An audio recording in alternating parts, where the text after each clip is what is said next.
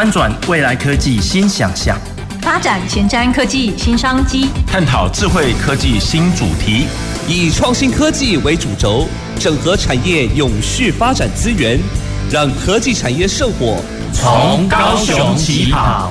欢迎收听《南方科技城》，本节目由高雄广播电台与国立高雄科技大学合作直播。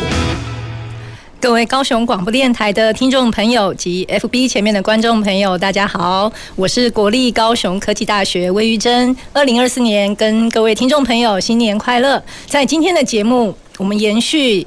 呃，南方科技城在这三年来到今天哦，已经是第一百三十九集哦。其实我们 每周二陪伴我们的听众朋友一起聊聊科技产业新知，不知不觉我们也呃聊了一百三十九集哦。那这当中呢，刚刚听众朋友一开始听到我们呃一开始有说，哦这个是高雄广播电台与国立高雄科技大学合作直播，所以今天我们终于有这个机会邀请我们的特别来宾，欢迎我们高雄科技大学杨清玉杨校长跟听。朋友问好啊、呃，大家好，我是高雄科技大学校长杨清玉。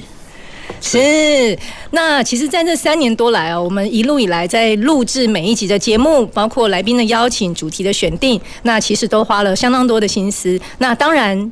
这个跟今年二零二四年的第一集节目想要跟听众朋友聊的有相当大的关系。那在每一年的第一集，我们都希望跟听众朋友回顾一下过去在产业上很重要的议题或发展。那更重要的，也希望让听众朋友我们一起来思考，想一想，在这个新的一年有什么重要的议题，有什么产业的趋势。那今年我们想要从另一个角度，想要跟听众朋友来分享一下，在大学我们如何从大学的角度来。来思考，来看待产业的变化，所以今天就要请我们校长快问快答了。好，请请，请好，校长马上说请哈。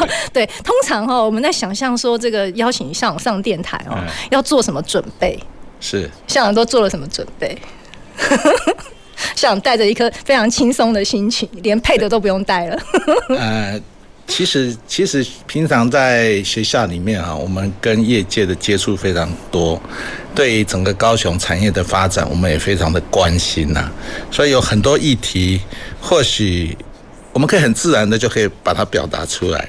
没错，没错，这就是为什么说今天要跟听众朋友好好的轻松聊。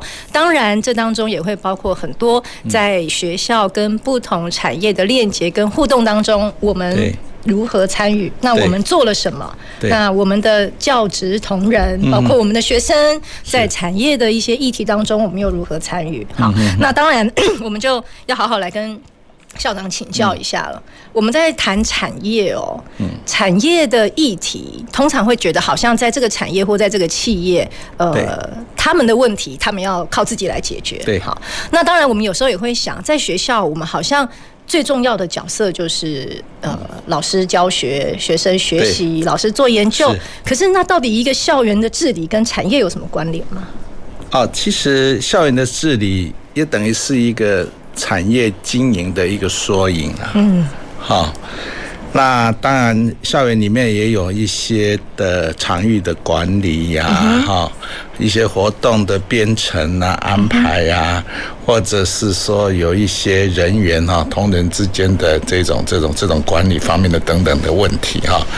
举个例子，很简单的来说，比如就一个餐厅好了哈，我们一个餐厅要包给外面的一些业界来承包的时候，到底是？什么样的价位是合理的？哈，诸如此类哈。我我想很多一个经营一个学校，跟经营一个产业有很多类似的地方。好，我我们也是常常在思考一些所谓怎么节流、怎么开源的问题。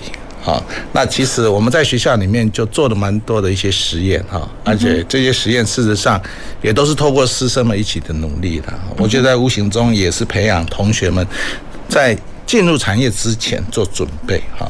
对。校长刚刚讲到一个点很好哎、欸，就是我们常常在讲治理，企业或者我们讲公司会谈的是公司的治理，我们谈政府哦，政府的治理，所以学校也有校园的治理。啊，我们是讲经营啊。校校长，我们讲经营呢，经营 啊，对对对，说到经营，我们学校还有经营管理处的，真的是要从呃企业营运的角度。当然这样讲好像哎，这个企业营运是获利，可是背后另外一个思考就是要永续。对，所以其实学校的治理也是一个永续的概念喽。对，其实学校的治理怎么去经节省这个开支哈，然后呢增加一些收入哈。其实这一些所省下来的钱，主要是要用在同学的学习啊，好，还有老师啊的研究了，还有塑造一个大家愿意留在学校这种学习啊，哈，或是彼此交流的沟通的一个环境。所以学校这些经费的运用。基本上并不是存起来，说到了年底大家分红或者怎么样，不是不是，我们这些钱省下来就是要希望能够用在同学的学习，用在老师的研究，用在整个校园上的一些美化啦、管理啦啊等等，所以还是一样啊，整个在经费有限的情况之下，怎么去创造营收，怎么样去节省开支，我想这一点。对学校跟企业都是一样哈，大家都要一起努力的。对，所以像讲到了一个，我们跟企业之间有一个非常重要的共通性跟连结，就是企业当然就是呃听起来了哈，我们我们都说要极大化我们这个股东的利润，嗯、好，那就是要呃开源节流，背后就是要创造营收，我们要节省成本。那虽然学校不是盈利企业，对，没有办法分红，但是我们所滚存下来的资源要。能够更有效益的运用在校园，运用在师生上。对，那校长有没有什么好的案例，或我们持续在进行中跟校园治理有关的一些做法，实际上也可以跟产业相互交流跟分享？其实有许多事情，如果说我们带着同仁一起做哈，但有些事情同仁他们之前可能连想都没有想过，他们不认为这是我们做得到的。好，甚至于他们觉得，哎，这件事情我们应该就是去找外面的厂商来协助啦，等等的哈。可是如果说你有办法哈，去鼓鼓舞同仁哈，然后去带着他们把东西做出来，哎。那个除了省钱之外呢，其实对于整个工作士气的提升，好，对于大家这种同仁之间的互动是非常有帮助的哈。最近也是有一个例子嘛，我想玉珍知道，我们现在学校很多的展览嘛要做嘛，是来谈到这些数位展示的东西。过去我们所想象的就是，哎，弄成一些案子，然后发包请外面的人来做嘛。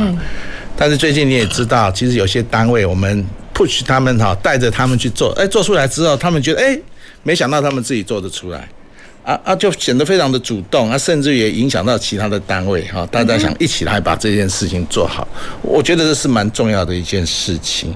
那甚至于现在在学校的一些节流上，还有一些开源上，如果，所以我常常跟在跟玉珍讲，就是我们数字一定要很清楚哈，我们所做的一些结果一定要让同仁知道，要让同仁知道以后，他们会突然觉得说，哎。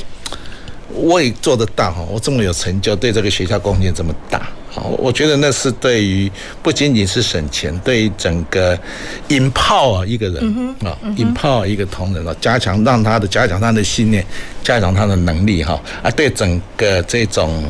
团队的运作是非常有帮助的，哈，非常有帮助的。其实像我们讲到这个点哦，跟在企业或每一个产业里面，他们在创新的过程，对，这样当然讲创新好像是一个比较笼统的概念，但是就是说，我们怎么样在既有的做法作为之下，能够。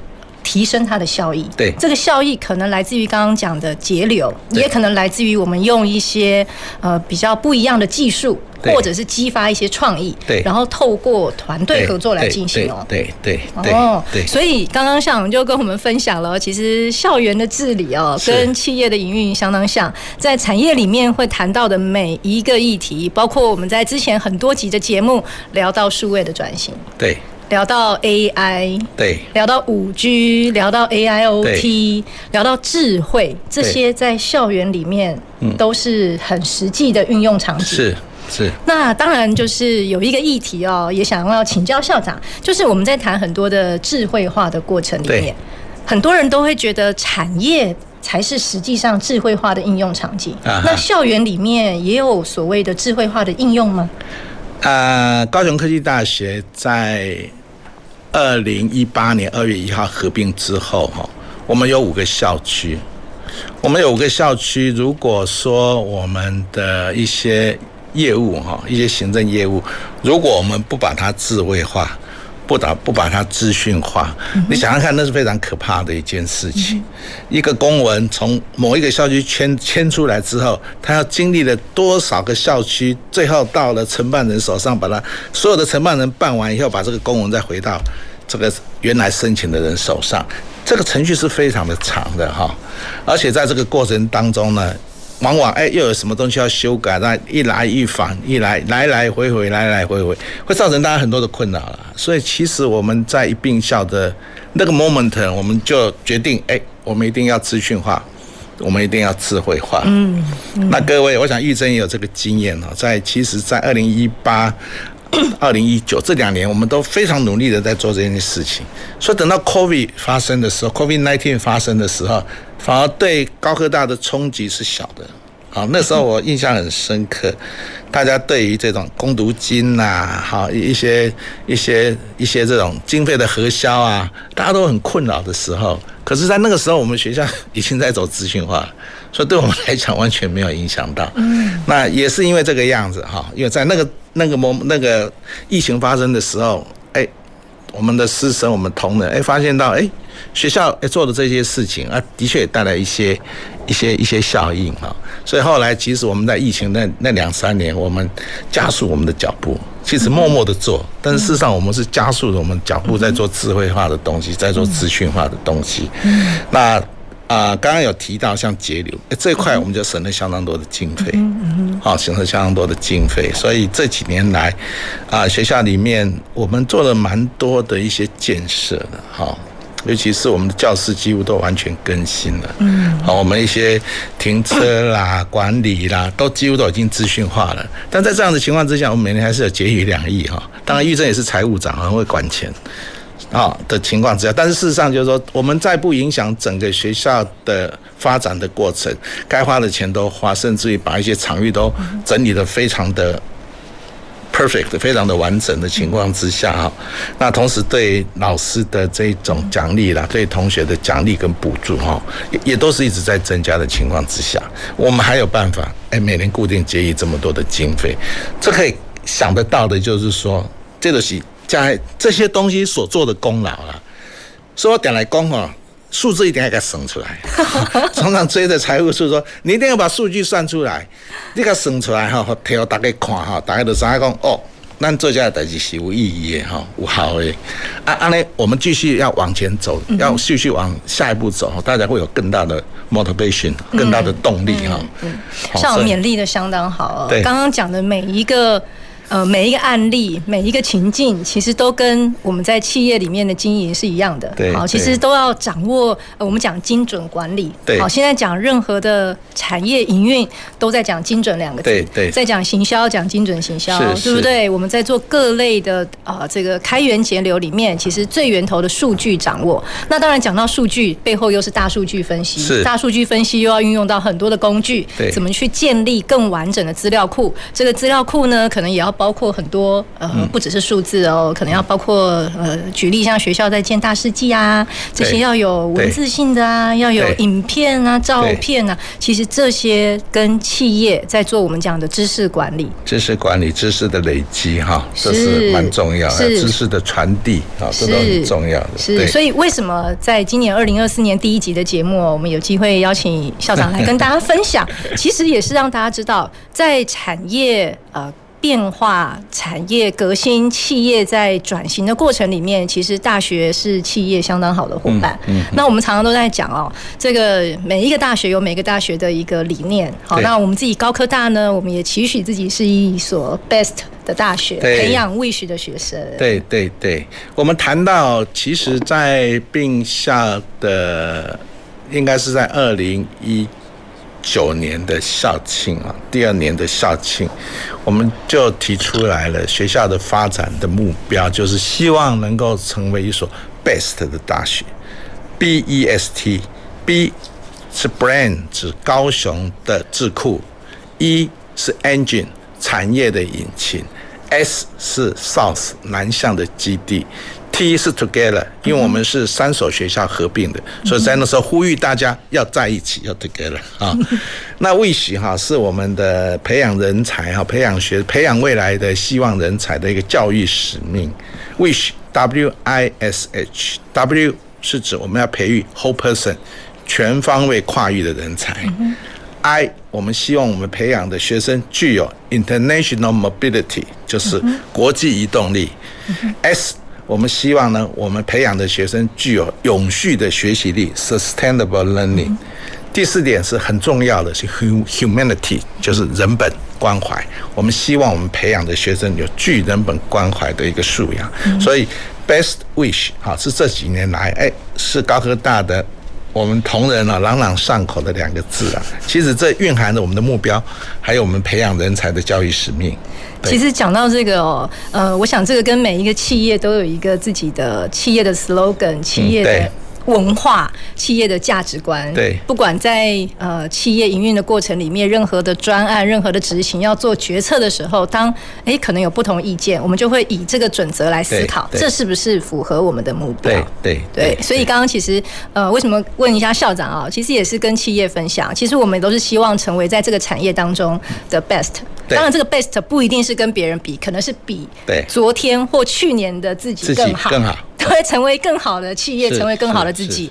那这个 wish，我们刚刚也提到，其实为什么每一，即使是同样的主题哦，举例可能是艺术，我们谈美感，谈表演艺术，我们可以连着两年都不同的议题谈。对，我们在谈餐饮，连餐饮，我们都可以谈餐饮如何转型，如何导入科技。所以刚刚提到 wish，我想产业对于人才的培育，怎么样能够结合资源，带着产业的的同仁。嗯公司内部的同仁持续的成长，这个也是一件很关键的。对，好，所以其实我们刚刚在聊到的，其实已经从诶、欸、产业的这个目标，还有怎么样去做一个永续的营运，不断的谈下来。对，那其实最近哦，大家都非常关心一个议题。嗯，好，就像我们都我们在这个二零二三年最后一集的时候，我们在聊啊。这个就上个礼拜我们在聊，哎，永续，我们有什么主题跟永续有关？对，好，所以上个礼拜呢，我们跟郭副校长和光明老师，我们分享了哎不同的产业的永续议题。对，其实，在永续这个议题里面，产业都追求永续。对，然后怎么样可以更永续？对，那学校也在追求永续。学校追求的永续，或这个追求永续的过程里面，我们运用的一些技能，嗯，运用的一些工具，嗯，到底跟产业的永续有没有什么不一样？学校的永续到底在追求的？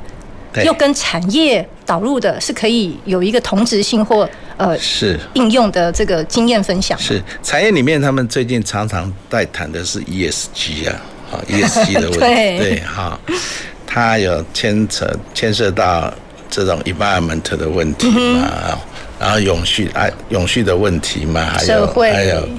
公司治理的这些问题，其实，在学校里面也是大同小异啊，但是那 turn 可能不太一样啊。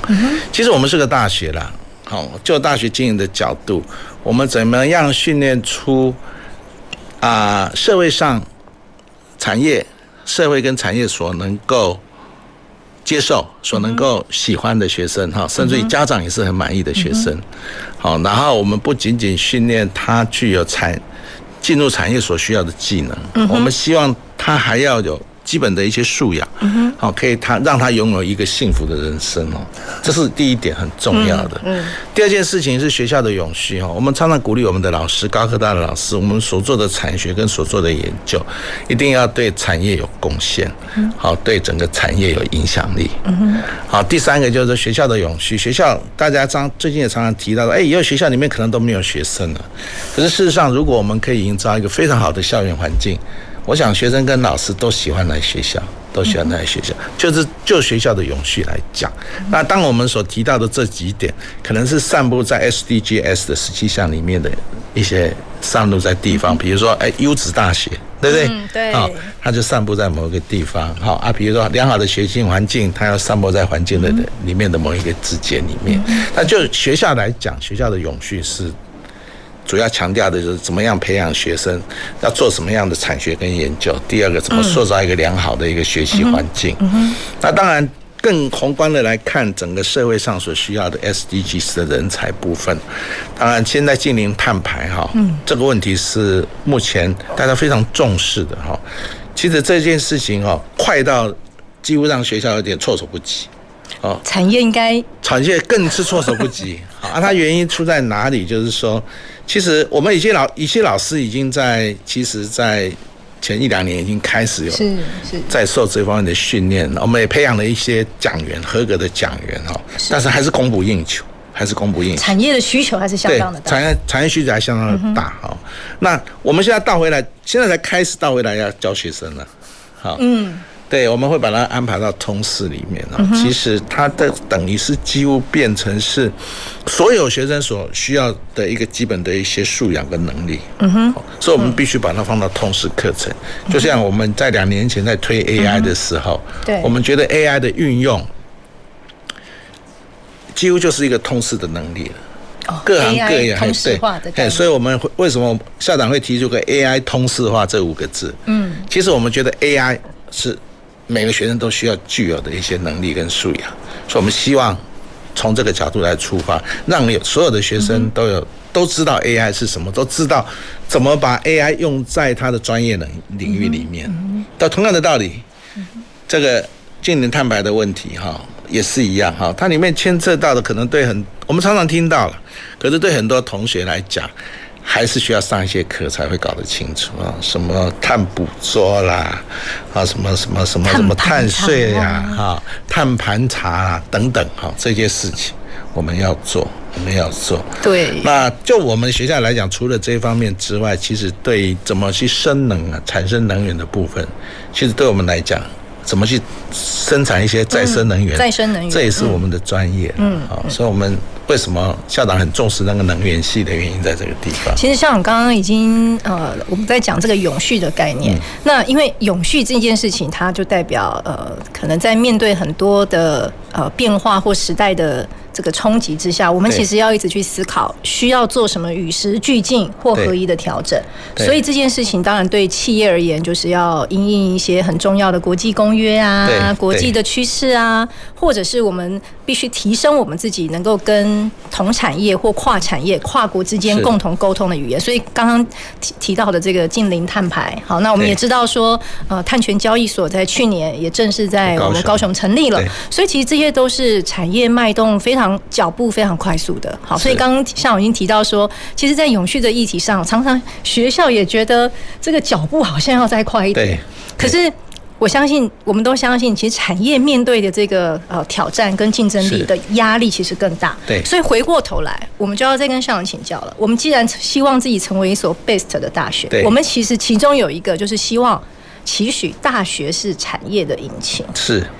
所以刚刚校长也期许我们，哎，老师是做有意义的教学、研究和产学，对，对学生可以共同参与有意义的产学。所以这个产学这个概念，其实某种程度就是要把学校跟产业的议题之间做链接。对，那我们到底从大学的角度，我们怎么去看待产业链接这件事？嗯，其实产业链接的面向有很多啦，比如说。我们开一些产业的班呐、啊，好，或者刚产业开一些短期的训练，帮他们做一些员工的训练呐，好，这是在人才、正在培育方面。那我们其实学校从并校之后，实质上得到这种产业的 financial 的 support，就是这种这种裁员的支持的计划也相当的多。哦，也相当多，就是学校也给，就是产业也给学校相当多的经费哈。对，共同来做人才培育。对对对，那政府也给我们很多的资源，好，比如说 iPass 啊，对，好，甚至于现在的新材料成型中心呐，是。铁道中心呐，这几个中心也几乎都是在做产业技术研发的，好，帮业界解决问题的。所以现在的状况是，哎，业界里面他愿意提供资源，然后政府也提供的资源，然后我们呢贡献我们的脑力哈。跟我们的劳力啊，我们我们有人是学校最重要的资产，跟企业一样。对对啊，我我想就产业来讲，那是很实际的问题。如果你可以帮他解决问题，嗯，他才愿意再投入了。是，所以我觉得这几年学校在产业界的计划的成长啊，我们可以看得到，我们老师真的都是非常的尽心尽力来帮产业解决问题，才会有这样源源不断。很永续的一些案子持续在进来。因为我们就发觉哦，就是呃，当然我们讲产学哦，呃，就跟听众朋友分享，我们其实在学校我们谈产学，其实又可以分为，哎，我们这些产学案是来自于相关政府的单位呢，对，还是来自于呃企业，还是企业？那企业又有分是在它的涉及地是在国内还是是国际型的企业？国际的产学，对，对，所以其实我们也很好奇哦，如果今天当然要刚刚像我讲到一个点哦，哎，有一些产学我们有机会是长长久久，对，那就代表这个产业的需求，它可能不是只是一时的。对，它需要的是一个合作的伙伴关系，它需要的是一个长期有信任基础，可以共同呃发掘问题，然后特别是针对这一个产业里面的这个企业，我自己的需要，对，来提供我解决的方案，对对，哎，这个就相当不容易喽，对，所以其实这个也是我们大学在谈所谓引领产业这件事情上，我们可以去琢磨跟我们发挥的角色是吗？是，其实产业跟学校里面的角色各自所扮演的角色。是哈，那个都是真的是相辅相成的哦。往往业界里面，他们都会有最先进的生产的机器，还有最生产的最最新的一些技术。好，但在这这这个过程当中，在使用的过程或是生产的过程当中，就是会发生一些问题。嗯，啊。当他把问题放到学校里面来，学校来协助他们解决，是。好，或者是说产业在现有的这种产能啊，这现现有的这种生产的状态之下，他想做一些新的东西，嗯，啊，做一些新的东西，这是要有一些 risk 的，嗯哦，他必须去冒险去去做尝试的，可是他也很难，就是从现有的人力各方面贴出一一批人来做这种事，嗯，要做这件事要有相当大的规模的公司才有办法。但是，一般的公司、中小企业是没有办法。那这样的情况，他就可以委托学校来做这样的尝试。嗯，好像我们有一个厂商是做这储能的机器的，储能的设备，也是最近非常呼应这个 ESG 的。对，所以他也是因为这个。跟学校合作哈，啊，学校里面帮他开发了一蛮多的一些新的技术，所以现在做的非常好，嗯，做的非常好啊。这种例子在高科大里面非常多，嗯哼，非常多，嗯。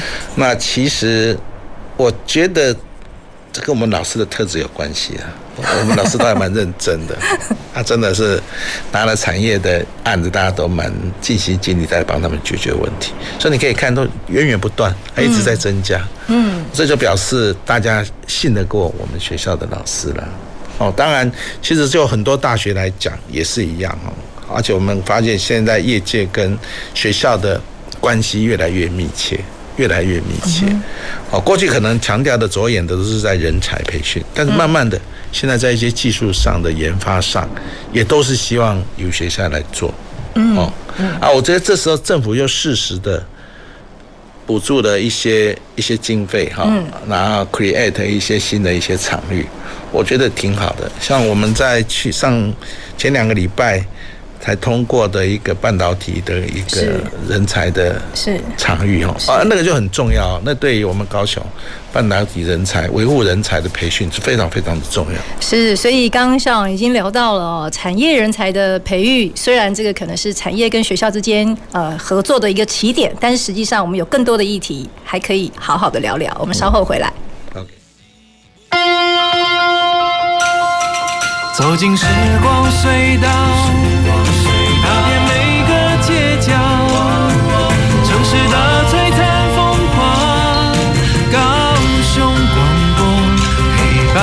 你太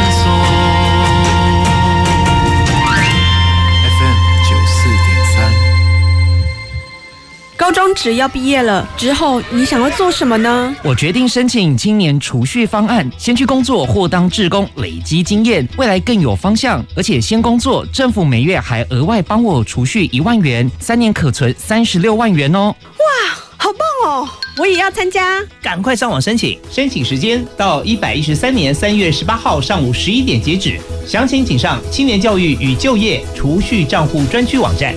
以上广告由教育部提供。雇工满五人的单位，应于员工到职当日申报参加劳保、旧保和职保，试用期间也需投保。雇工未满五人或仅涉及课税之单位，除了是旧保及职保的强制投保单位，也可以另外办理自愿参加劳保。雇主如未申报员工加保，除了被核处罚锾并公布姓名外，还需赔偿员工的损失。以上为劳动部劳工保险局广告。听众朋友，您知道为什么汽机车并排违停的罚款金额高于其他违规停车吗？那是因为占用车道已经影响用路人的权益，容易使其他用路人为了闪避或绕行违停的车辆而发生严重的交通事故。提醒您，停车时一定要将车辆停放到合法的停车处所，千万不要贪图一时的方便，任意并排违停，以免导致交通事故或违规受罚哦。大家好，我是高雄市政府新闻局长向冰河，欢迎继续收听用心陪伴您的好电台——高雄广播电台 FM 九四点三 AM 一零八九。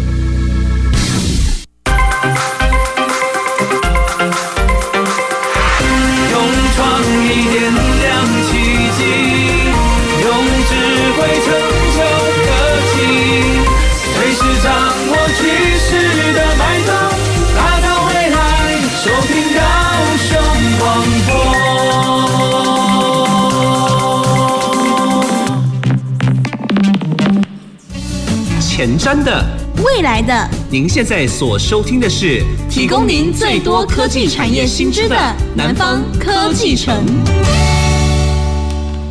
各位高雄广播电台的听众朋友及 FB 前面的观众朋友，大家好，我是国立高雄科技大学魏玉珍。今年二零二四年，各位听众朋友新年快乐。那今天我们的节目呢，要跟听众朋友好好聊一下，在产业变革、产业创新的过程里面，大学可以扮演什么角色？所以在这么有高度的议题之下呢，我们今天非常高兴可以请到我们高科大大家长杨校长。是，大家好。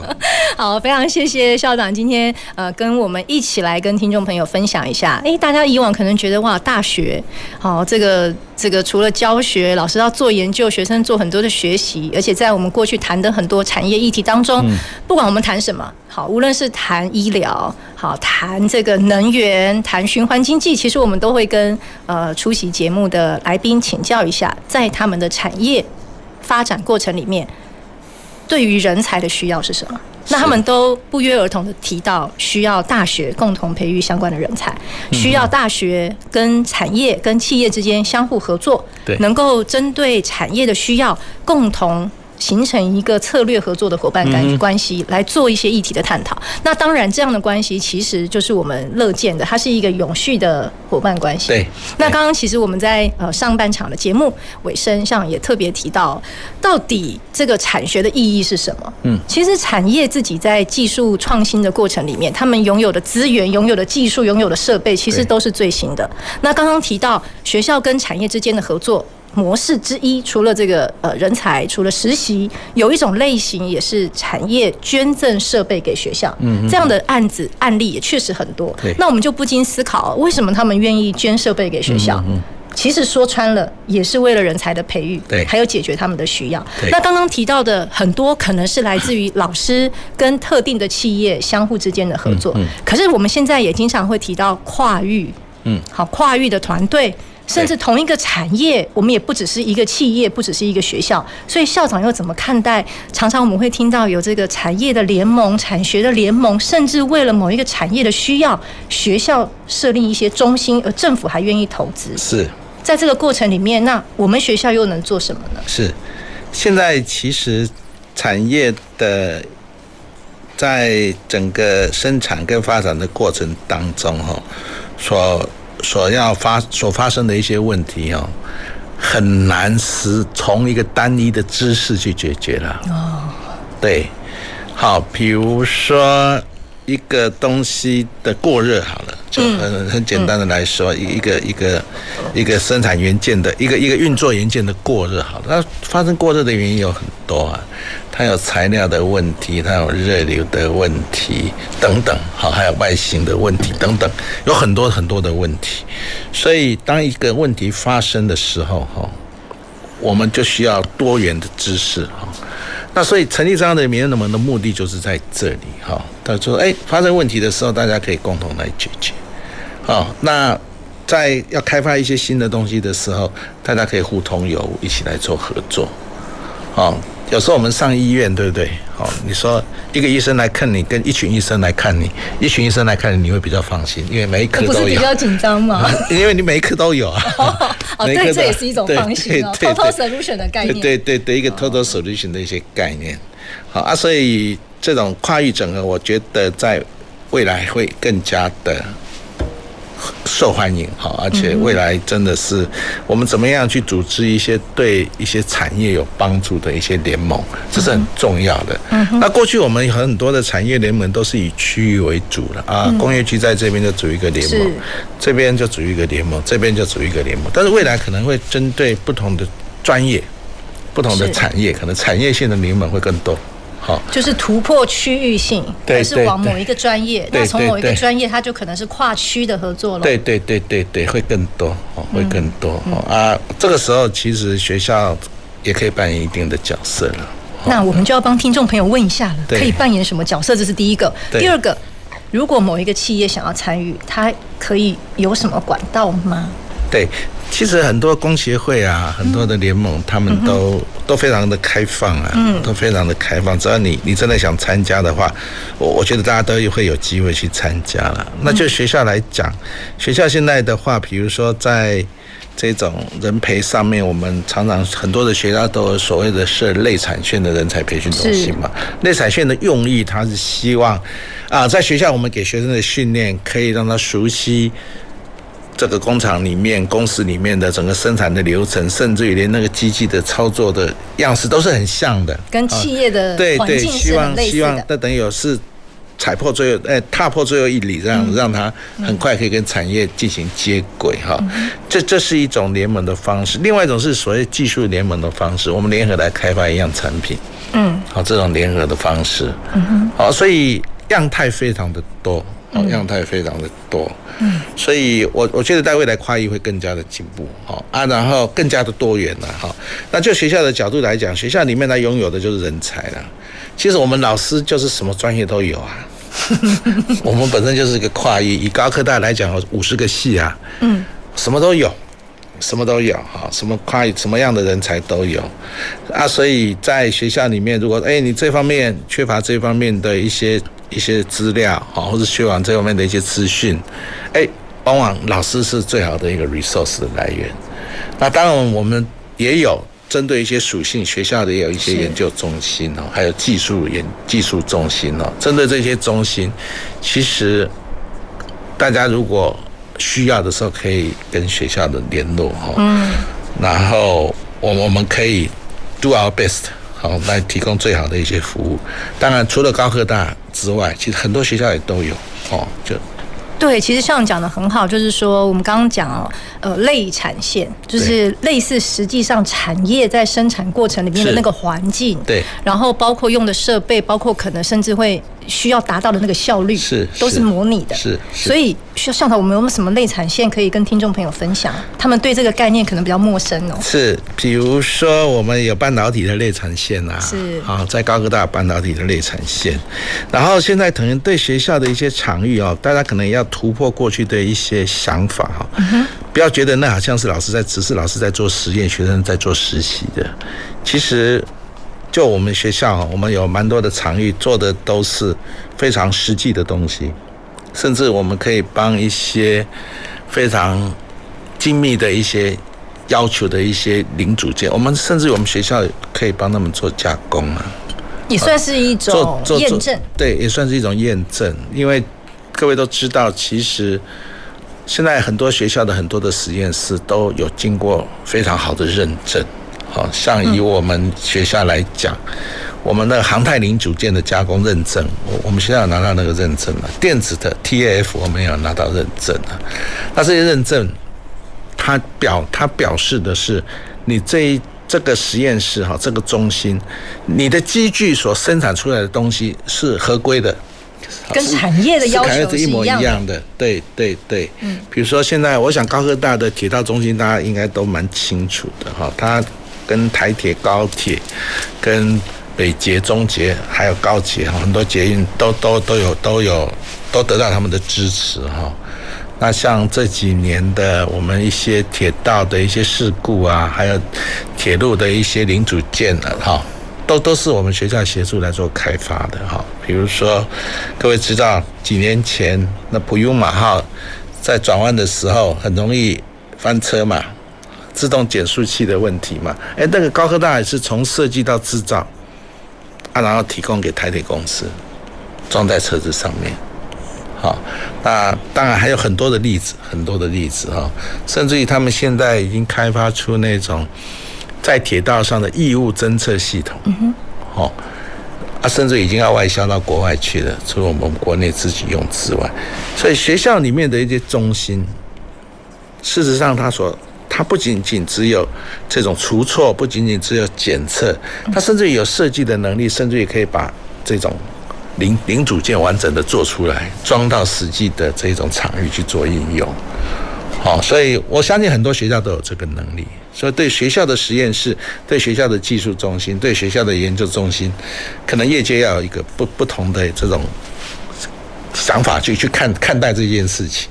所以学校里面有很多资源呐、啊，所以我们要很欢迎企业对对对提出他们的需要，对对对，然后有机会跟学校针对他们的需要，对，可以对，不管是客制化也好，对，好，那我们可以共同组一个团队。啊，这个团队可以是包括校内的某个系或校内跨系，甚至我们也可以作为一个平台，有其他的呃智库或研究单位，对，甚至是跨校的老师一起来参与，对。像现在学校正已经开始在动工的先进材料的成型中心哈，技术中心有没有？那个是一个一千六百吨的伺服冲床啊！哇，校长，光是这个名称就很专业，我们一定要让听众朋友了解一下先进材料。对，这个是做什么用的呢？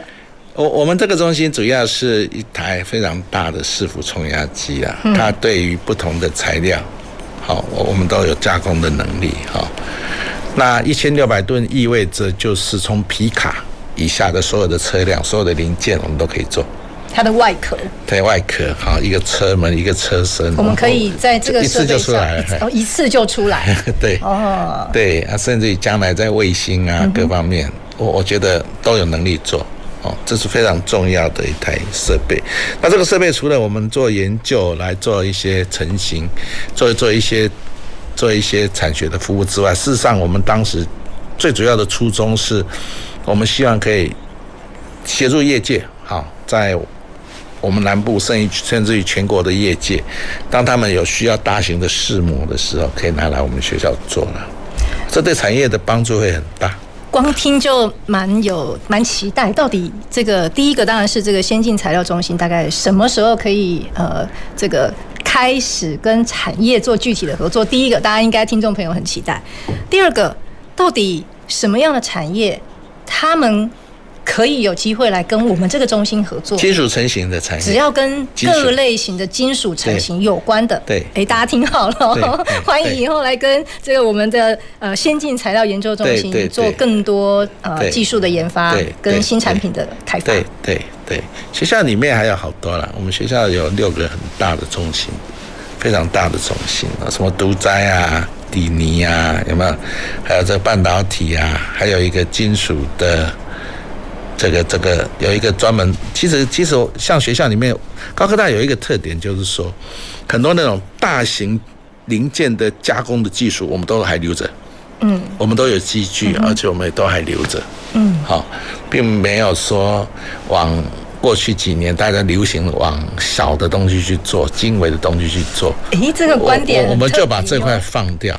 其实高科大一些大的零组件的传统精密加工的一些技术都还在，这些设备都还在。这这将会是我们学校未来在整个。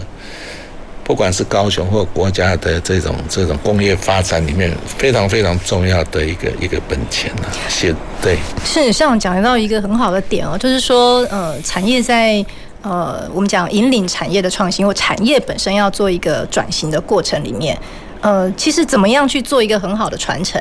对。那这个整合可能也是包括各种形态、各种规格、各种不同的材质。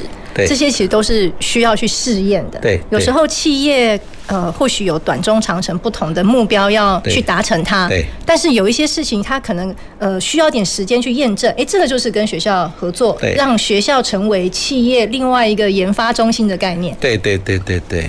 而且这对企业来讲非常好啊，因为第一个就是透过跟老师合作嘛，啊，老师就会带着研究生一起来做这些研究的主题嘛，啊，研究生将来毕业之后就到贵公司去上班了，那整个就串在一起了啊，才能够长长久久。是，像刚刚提到的，其实也是我们呃每一个大学很乐见的。我们在人才培育、老师在教学、研究、产学的过程里面，我们希望跟产业形成一个很好的生态链。对对。然后很好的策略伙伴的关系，所以其实每一个企业所处的区域地理位置不一样，可是其实都有大学，对，其实都能够就近做很多的合作跟链接。是。那当然有一些议题，或许它需要去解决的复杂度比较高，也不用担心。其实大学彼此之间，无论是透过老师、透过研究中心，其实都可以组成一个需要的联盟，对，或跨域的团队。那其实我们另外一个议题哦，也要跟校长请教，其实。没有错，我们其实不只是在高雄，我们其实呃呃以高科大来说，高科大为例啊，我们其实在台南、在屏东，甚至离岛，好，那其实我们都有很多的合作团队，甚至我们的企业更有也有很多的企业，其实他们已经跨足到海外了。对，那这件事情呃代表的就是产业需要的是一个打世界杯的团队。那在这个国际的产学联盟，或者是国际呃企业在跨到国际的过程里面，它所会需要的，不管是人才，或者是技术，或如何合作，在大学端呢？虽然我们也常常讲哦，大学都希望说我们要走国际化，可大部分的听众朋友可能对于大学的国际化的概念是，诶，学生可以有一个国际体验，学生有国际的。国际国际姐妹校的交换，可是我们回到产业的需要呢？大学可以在产业要跨入国际的过程里面扮演什么角色？呃，其实国际化对，就像玉珍刚刚所说的哈，大家都认为说啊，送学生去交换呐，哈，或者是说，尤其是觉得就是说，哎，吸引很多外籍生来学校读书，就是把国际化做好。其实这只是最基本的，好，其实我们还是要训练我们的同学哈。不仅仅去国外交换了，我我们要培养他们有去国外就业的能力，这是很重要的。那去国外就业，是不是就鼓励人才流失了？不是哈，不是哈。我们就是诶，出去个五年十年，等他在外面多长一些见识之后，回到台湾呢，我觉得对台湾会有更大的贡献啊。这种例例例子比比皆是。嗯，就在国外历练个几年再回台湾。那同样的道理啊，其实。台湾的老师在国外做国际产学是很有优势的。台湾的老师在国际产学做国际产学非常有。怎么说呢？因为据我所知，哈，在国外你要去约一个国外的教授要跟他谈个案子，不是那么容易约的。从产业的角度，不是那么容易约。不是产业不是那么容易去约到这些老师来谈这些问题。好，那另外的呢，就是基本上他们各项的开销啦，各项的经费啊。都比我们高很多啊，比我们高很多。就国外的大学，国外的大学，嘿，他们所要求的这种经费都比我们大很多。所以，如果啊，如果在台湾的话，我们呢，基本上我们去做国外的产学，条件不会比国内的差，好，一定是比它更好。而且我们也有足够的技术啊，跟足够的能力来做这些事情。那现在怎么样去扩展这个市场是很重要的。所以我们才会想到，哎，透过一些姐妹校啊，去扩展这一块。对，因为做产学，就像刚刚所说的哈，大家必须找到信任的合作对象。是。好，你要去，大家如果不认识你，不了解你哦，那一切要从头开始，那要经过很多年的经营啊，才有办法。哎，这这一点其实从产业的角度来思考。就真的很有它的价值所在了。对，今天如果产这个某一个企业，他想要直接跟国外的学校合作，可能这个门槛是相当相当不容易。对对，甚至我常常跟我们学校不是说要弄一些比较大型的实验场域嘛，要很多实验设备都都必须把它集中在一起的，原因也是在这里啊。嗯。过去我们常常因为受限于空间嘛，啊。带着外面人来参观老师的实验设备，你就参在一些，在一些柜子中间穿梭，在那边看，你知道？人家一看觉得哇，这个老师哪天退休了，或是老师另有高就，我我跟你的合作不就完了吗？你懂我意思吗？好，你你所以基本上看到那种场域，业界他他就会开始在想，就是说啊，我们到底可以走多久啊？嗯、万一你没有，你再不你老师你未来不做这个研究了，嗯、或者说老师你你你又有另有其他的人生涯规划的话，那那我的研究不是就断了吗？嗯。好啊，所以很重要的，我们怎么样让业界对我们有足够的信任？就是说，这是一个团队在做的，是，不是只有一个人在做的？是，所以其实从大学跟产业之间互动连接的角色来说，其实大学也很努力的要让某一个技术不。我我想每个学校都有这样的机制，不管是透过呃院级的研究，除了老师个人的研究、个人的产学，那我们其实也有院级的研究中心，有校级的研究中心，甚至有一些研究中心应该算是呃概念上可能类似是国家级的研究中心、前瞻中心。所以其实我们也很希望哦，呃，当然一方面这个是大学精益求精呐哈，希望让呃研究资源累积、研究的能量可以传承。对。所以这个事情是大学端持续在努力的。对，我们最担心的是这个老师退休的这个技术就不见了。所以我们把它说出来哈，就是要提醒我们自己。好，我们希望让老师的研究能量、技术能够持续在持续能够生根。那一定要团队。是，所以我们其实一直在谈团队。对。那当然谈到团队哦，大家都不不外乎会提到说，那跨域很重要嘛。对。到底这个团队为什么需要跨域？所以刚刚校长其实有提到了，我们常常面对的问题不是单一一个点，对，我们其实要从很多不同的面向来思考我们这个。单一一个问题点的背后，它可能还有什么原因去造成它？对，所以这也是我们讲到形成一个团队，它呃多元化很重要性的一个点。所以刚刚讲到了这个团队可能包括校内的跨域，我们跟产业之间的跨域，甚至是国际的链接。对对。所以我们对于学校人才的培育也很注重这个跨域。对对。是是。对，学校里面其实我们从并校之后哈。我们对于这一些跨域的学分哦，就是说，过去好像一个学生只能六个学分选择外系的嘛，现在我们到十二个学分，啊，甚至于除了十二个学分之外，如果是属于校的跨域学程，嗯，系所也要采认，好，那就相较于其他的学校，我们就显得非常的宽，好，甚至于我们现在整个学校的发展，各位知道我们有一个不分系嘛？分析那里是跨域哦，跨的至少每个同学都跨三个领域哦，三个专业啊。好，那还有我们最近也要申请的一些新的系所，几乎都是跨域的，都是跨域的。那这些跨域哈，主要的是就像刚刚所说的，我们现在要的是一个 total solution，我们不是说单一技术，好，我们必须把。一些目前现有的一些技术做一些整合哈，来开发出一些新的新的产品、新的器具哈，来来为大家来做服务哈，这是蛮重要的，这蛮重要的。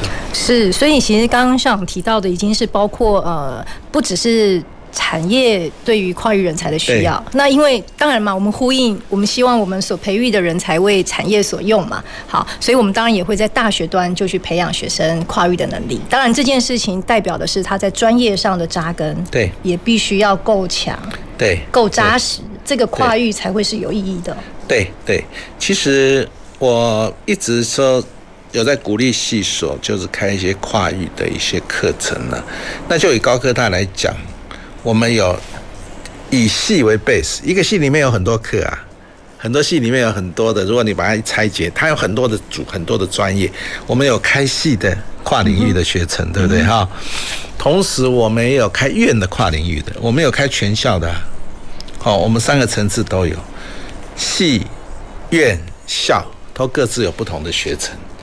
那去年我们有推一个是。是什么学程？是那个 CEO 学程有没有？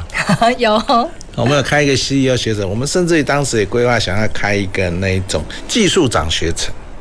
好，就是说，比如说我是一个机械工，我是一个机械系的同学，呃，你要变成一个机械工厂的厂长，好，是技术长，你到底需要了解哪些东西？好，否则有时候又跨得太远，你又把管理什么都加进来了哈。哦，那那太远了，所以要怎么取得 balance？什么样的阶段同学需要学习什么样的跨域课程？这个是需要缜密的设计。我不禁想要多问一下，刚刚提到说有有从系的角度的跨域，有院的跨域，有校的跨域，也有针对产业领导的这个角角度去培育的跨域学程。有没有机会，我们产业的伙伴也能来参与这些课程的学习？欢迎啊，可以欢迎啊。其实这个这些课程呢，我们有邀请了蛮多的业界师资来一起介绍。嗯哼。好啊，其实我们鼓励同学跨域了，好跨域，甚至我们也鼓很多很鼓励同学创业的啊，因为只要你有创业的动机，你实际有去做创业，你就不得不接触到很多跨域的东西啊。所以起心动念嘛，对对对学校也有很多的资源，对对对，学校很多的资源，所以这样的情况之下，我我觉得他学习的会很有动机。嗯，好，我记得我们那个以系的为跨域的学程，那是我们有一个系是食品科学方面的系所，他就从做一个尾鱼三明治开始，从食材的来源、食材的选择，从营养学的观点。好，然后从这个这个这个整个生产的过程，从检验的过程，从包装的过程，从行销的过程，这样整个都串在一起，把学程上完就一个产品出来。对对对，啊，这个等于就是说，让你学生同学学的是有个完整的一个东西。其实就跨域的一个蛮重要的另外一个学习上的这种意涵，就是说，你会让同学觉得他所学的东西是很有意义。嗯。非常有意义，而不是说，哎呀，你就去分析这个鱼的什么成分怎么样，怎么样，怎么样，怎么样，好啊，那那那太 focus。当然，我们不否认这个专业，但是从学习的意义感来讲，他会觉得比较没无趣的，比较无趣。他说刚刚所所提到的那个那个那个三明治，从头做到尾，啊，里面各有它不同的知识。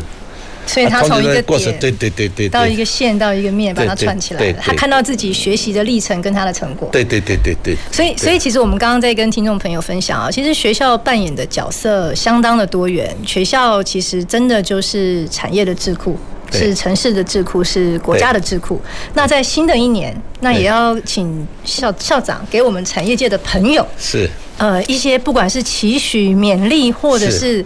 大学可以如何跟产业一起合作？我觉得其实台湾的大学哈，在过去几年有很大的变化哈。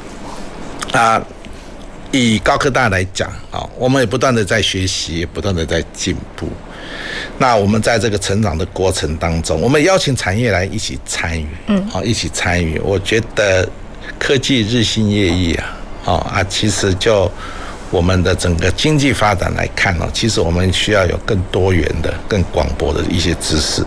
从过去的生物科学，后来又到 AI，后来进入碳排，这都是短短的几年之间所发生的事情啊，变化的这么的剧烈啊，所以，所以我们真的是大家要一起努力，好好来学习，好好来看的整个这种经济的脉动、世界产业的变化，好，大家携手同心。